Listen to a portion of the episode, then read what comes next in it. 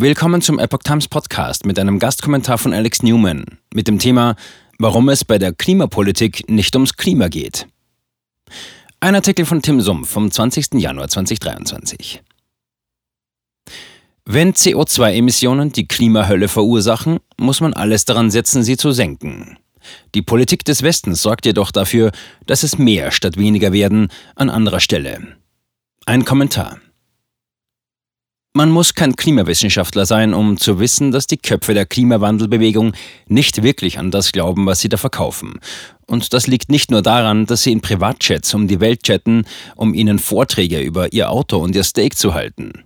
Wenn die Leute an der Spitze wirklich glauben würden, dass die menschengemachten Kohlendioxidemissionen CO2 wirklich eine Verschmutzung ist, die eine Klimakrise verursacht, würden sie genau das Gegenteil von dem tun, was sie tatsächlich tun. Ein Blick auf die westliche Klimapolitik und das kommunistische China beweist dies.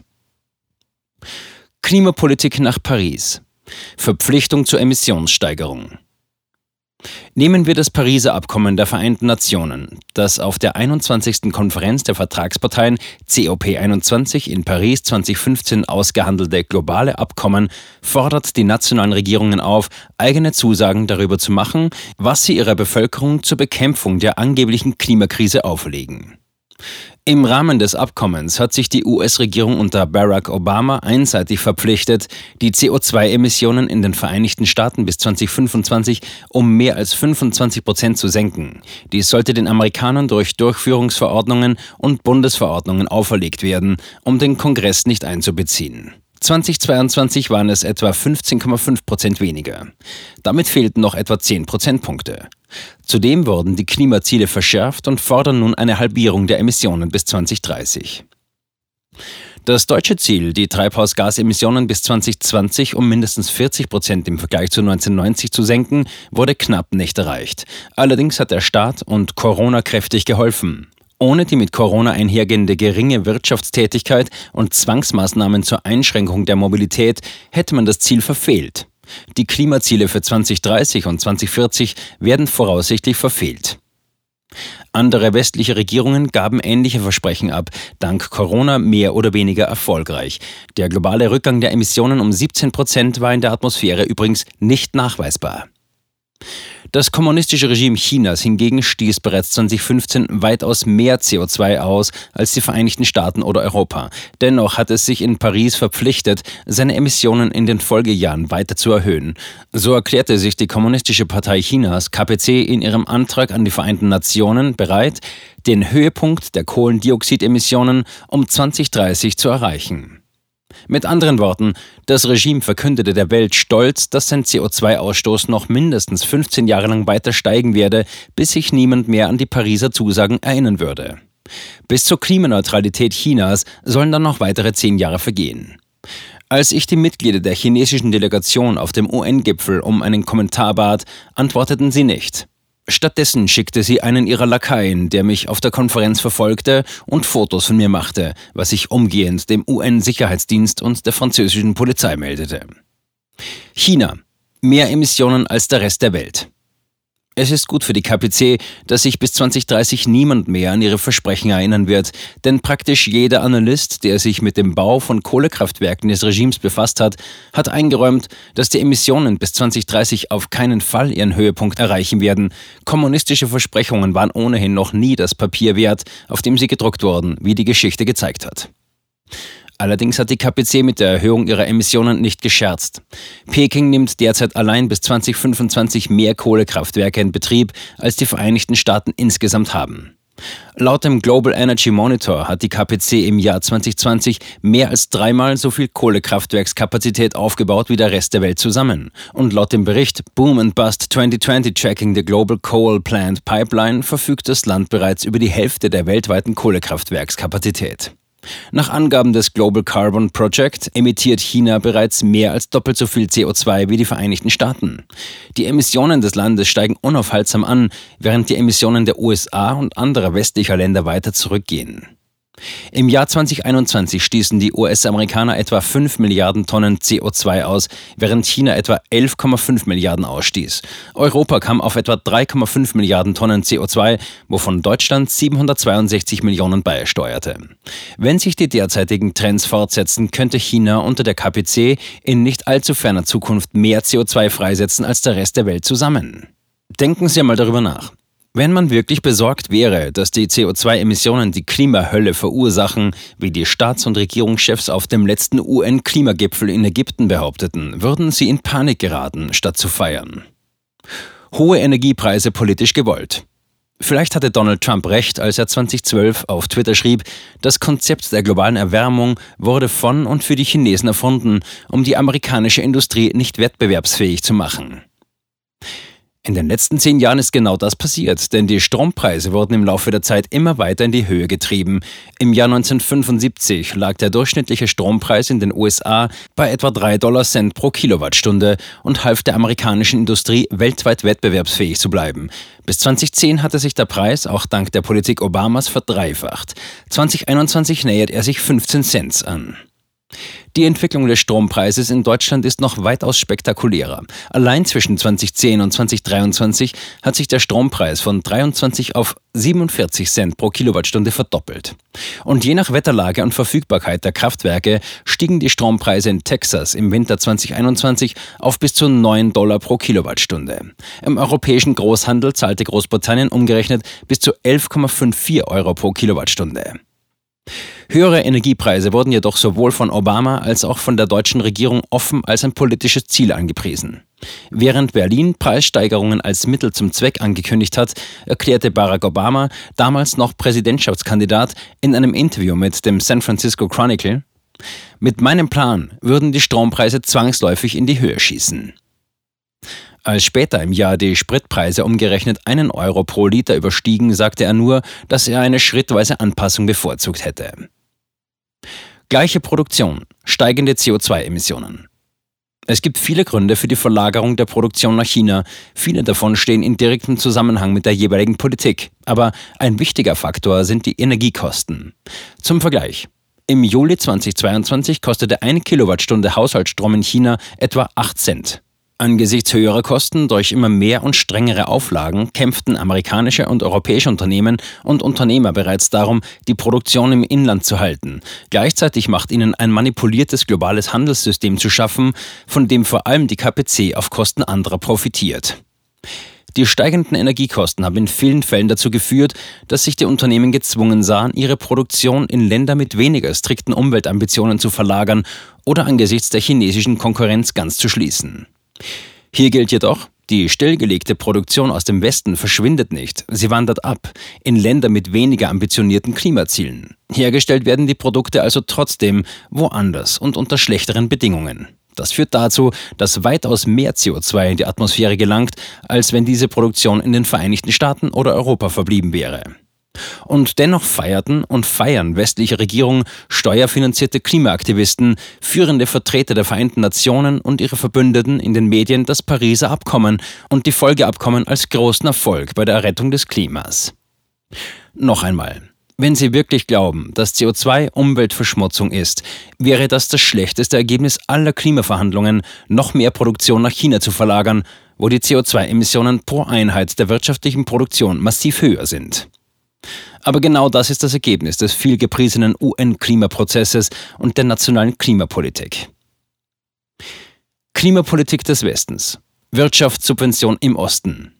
Die von den Regierungen in Washington und Berlin betriebene Umstellung auf sogenannte erneuerbare Energien war und wird auch weiterhin ein großer Segen für die Kommunistische Partei Chinas sein.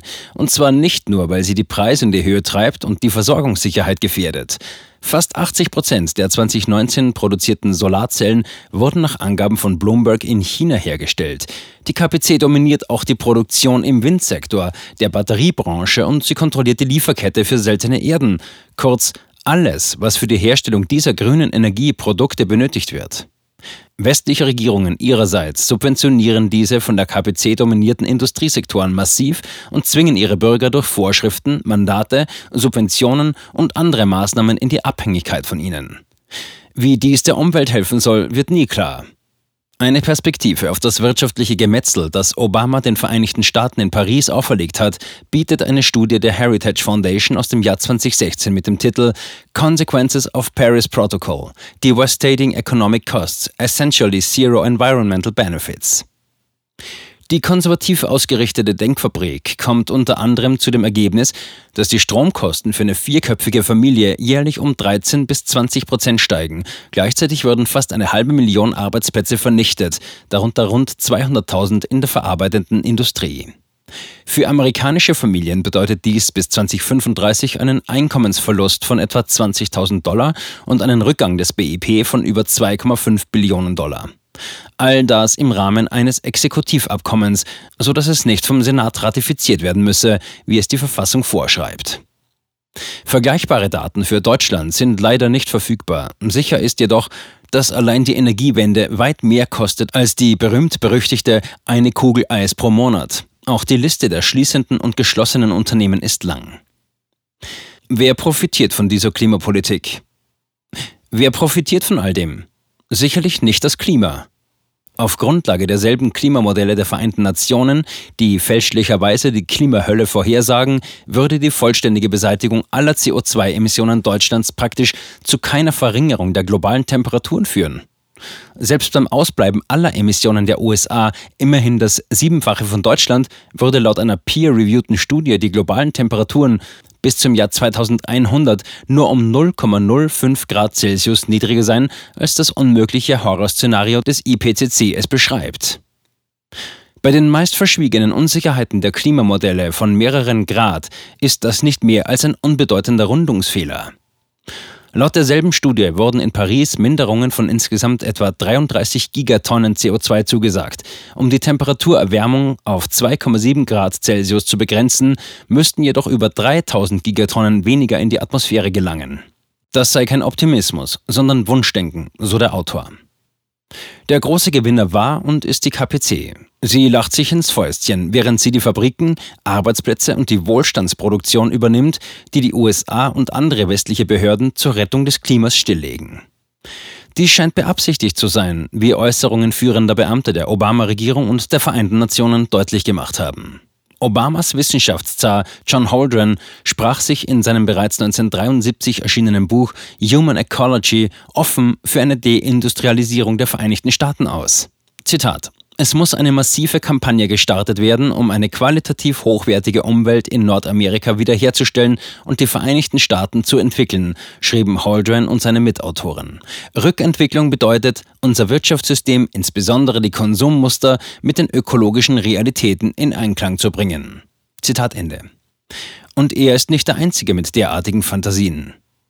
Wenige Monate nachdem der kanadische Premierminister Justin Trudeau seine beunruhigende Bewunderung für die KPC zum Ausdruck gebracht hatte, behauptete Christiana Figueres, damalige Exekutivsekretärin der UN-Klimarahmenkonvention, im Gespräch mit Bloomberg, dass das Regime in Peking in der Klimapolitik alles richtig macht. Man bedenke, dass China für etwa ein Drittel des weltweiten bösen CO2 verantwortlich ist. In separaten Kommentaren drängte Figueres auf eine umfassende Klimapolitik, deutete aber auch an, dass das Ziel der Klimapolitik in Wirklichkeit die wirtschaftliche Transformation sei.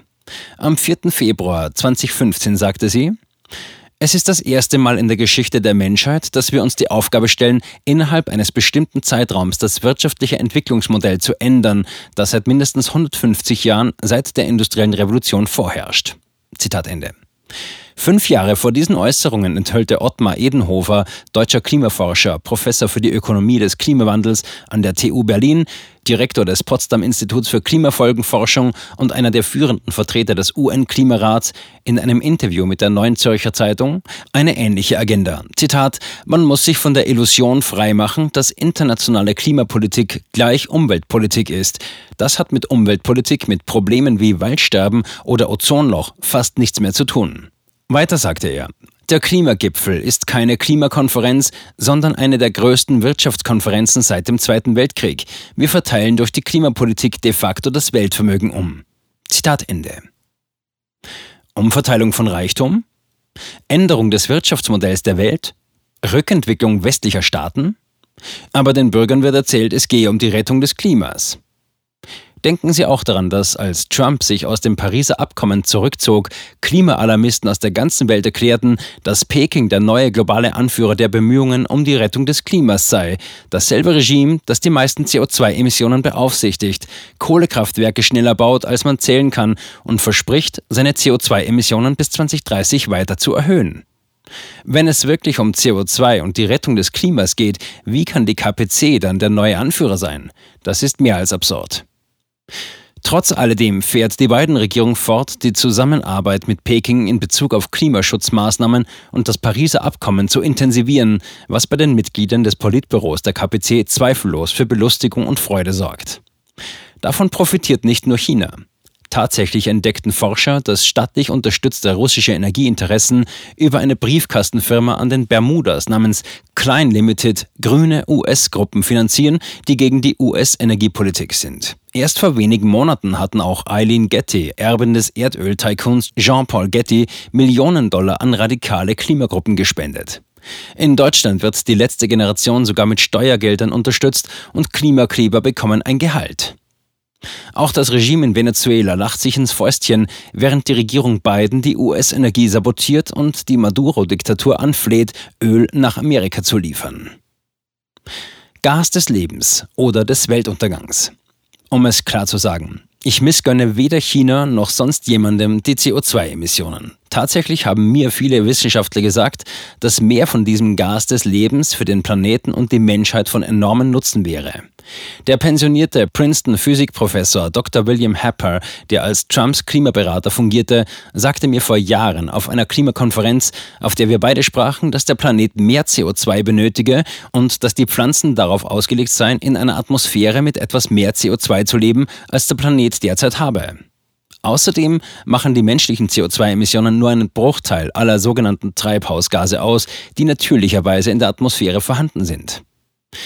Zusammenfassend lässt sich sagen, wenn man wirklich glaubt, dass CO2 schlecht für das Klima ist, dann ist die Verlagerung der Produktion und Industrie nach China der denkbar schlechteste Weg, damit umzugehen. Logischerweise müssen die politischen Entscheidungsträger dahinter einen Hintergedanken haben. Natürlich liebt die KPC das Pariser Abkommen. Sie tut nichts anderes, als mehr Kohlekraftwerke zu bauen, um die Industrien und Fabriken zu versorgen, die aus Amerika und Europa nach China fliehen, während die Regierung die Vereinigten Staaten oder Deutschland in den wirtschaftlichen Selbstmord treibt. Dies ist auch nicht nur eine wirtschaftliche oder Klimaangelegenheit. Rückentwicklung führt in die wirtschaftliche Zerstörung und damit zu einer großen Bedrohung der nationalen Sicherheit. Ein starkes Militär kann natürlich nicht ohne eine starke Wirtschaft finanziert werden. Es ist an der Zeit, dass die Gesetzgeber die Klimapolitik der Regierung stoppen, die nichts anderes tut, als die CO2-Emissionen zu verlagern und den eigenen Staaten zu schaden. Über den Autor. Alex Newman ist freiberuflicher Mitarbeiter der Epoch Times USA. Er ist ein preisgekrönter internationaler Journalist, Pädagoge, Autor und Berater sowie Mitverfasser des Buchs Crimes of the Educators: How Utopians are Using Government Schools to Destroy America's Children. Verbrechen der Pädagogen, wie Utopisten mit Hilfe staatlicher Schulen Amerikas Kinder zerstören. Alex Newman ist außerdem Geschäftsführer von Public School Exit, CEO von Liberty Sentinel Media und schreibt für verschiedene Publikationen in den Vereinigten Staaten und im Ausland.